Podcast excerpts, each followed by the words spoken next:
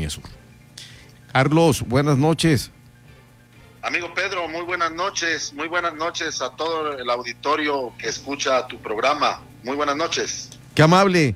Eh, ¿A qué se debe este fenómeno que estamos eh, eh, sintiendo ya en Baja California Sur? Mira, Pedro, muy rápido decirte, estamos de franco llegando a la temporada invernal y en esta ocasión para Baja California Sur, permíteme decir que hay algunos fenómenos naturales del clima que tienen que ver con las condiciones eh, que están dejando lluvias, viento y descenso de temperatura, además de oleaje. Tiene que ver con el Frente Frío número 19, tiene que ver con la tercera tormenta invernal y tiene que ver además con un río atmosférico, es el número 2 en la temporada. ¿Qué es el río atmosférico, Pedro? Es el ingreso en chorro de humedad del oeste, del Pacífico hacia el macizo, hacia el macizo continental, obviamente cruzando por Baja California. En este momento los eh, efectos que se sintieron es porque precisamente pasa al, al sur de la península de Baja California Sur, del estado de Baja California Sur.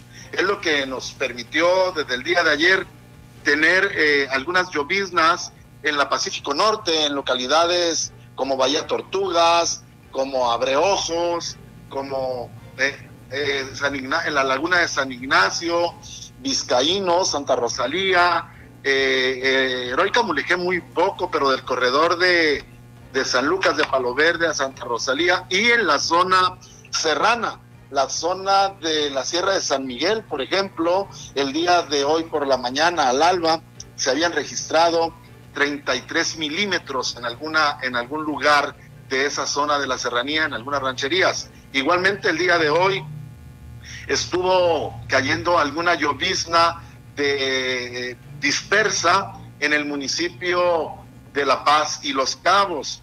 Muy, muy, muy saludable, de mucho provecho, sin duda alguna. La lluvia, así como se estuvo presentando, pues nos deja beneficios, sobre todo al campo. Eh, decirte, Pedro, que esa es la razón por la cual eh, se presentó de esta forma.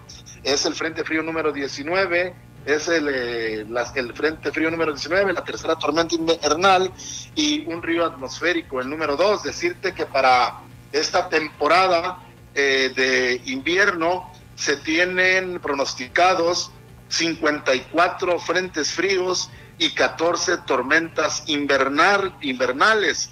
Más o menos el promedio anual que tenemos de frentes fríos es de 44 para esta temporada 2021, porque eh, estos se presentan a partir de septiembre y hasta mayo, se están pronosticando 54, Pedro. Perfecto, yo agradecido con esta información y por supuesto el auditorio más, Carlos eh, Alfredo Godínez León, subsecretario de Protección Civil. ¿Esta noche seguiremos eh, sintiendo las lluvias?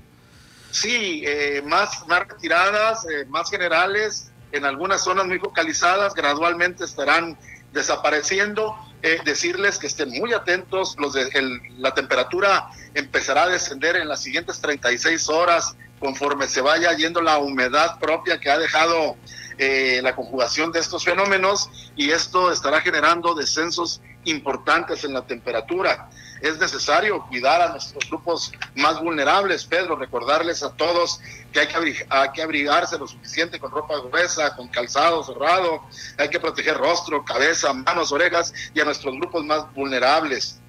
Es muy importante, Pedro, si me lo permites, extremar las precauciones a la navegación por oleaje.